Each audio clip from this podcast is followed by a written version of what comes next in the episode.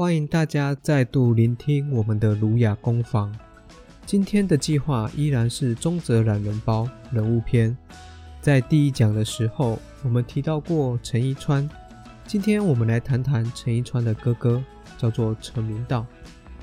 陈明道和陈一川又被称为二陈，但二陈兄弟的处事风格却是截然不同的。曾经有一个很有趣的故事，可以告诉我们二陈兄弟的不同。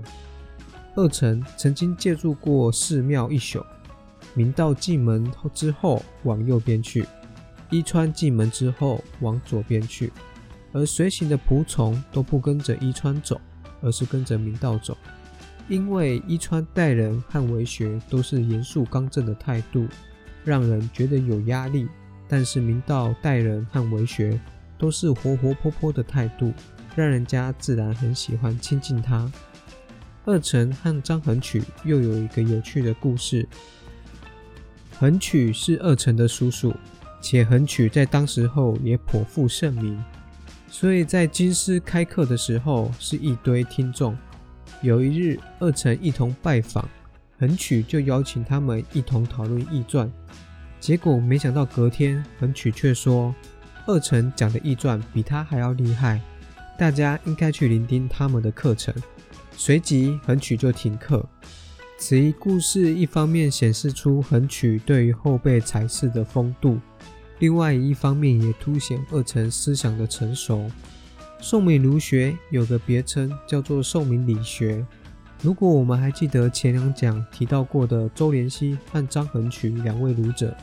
他们对于形上学的说明，像是周濂溪就称之为太极和成体，张衡举则称之为太虚和太和。那么，究竟宋明理学的理是从何处而来呢？答案就是陈明道。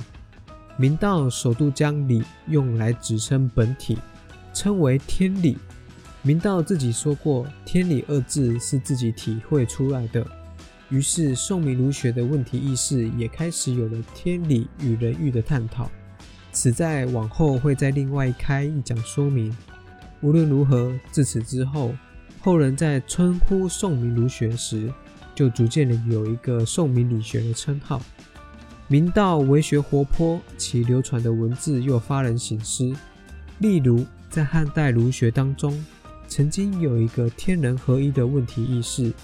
就是探讨天和人要如何合而为一的一门学问，结果到了明道却说天人本无二，何必言和？此语一出，可谓惊心动魄。其次，明道也曾经说过，仁者以天地万物为一体，莫非己也。在孔子发明人心之后，明道又直指此人心的意义，就是考量到任何事情。都不能局限在自己的范围，而必须推扩出去，乃至于天地万物。我们要将天地万物视为一体。如果我们能够做到这样的地步，那就可以称为仁者。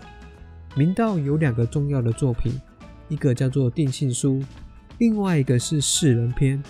我们今天来简单的介绍《定性书》。此书原本是明道和横曲的书信往来，横曲向明道提问。定性未能不动，有累于外物，何如？此是在询问我们待人处事时，容易受到外界的干扰，所以要如何使我们的心灵不受到影响呢？明道就回答：与其非外而是内，不如内外两忘。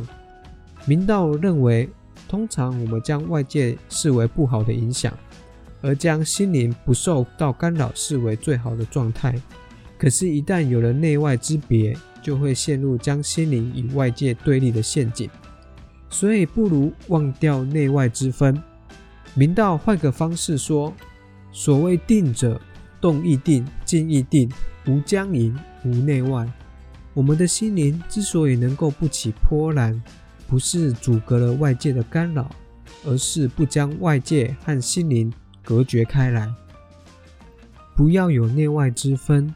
所谓的定者，是指不待人处事时，心灵能够平稳；而即使是待人处事时，心灵亦能够平稳。明道的文字通常是简洁有力的，且常常发人省思。大家有兴趣的话，也可以去看看明道的相关文献。我们这一讲就讲到这里。如果你喜欢我们的频道，希望不要吝啬的按下订阅，并分享给其他有兴趣的朋友。感谢你的聆听，我们下一讲再见喽。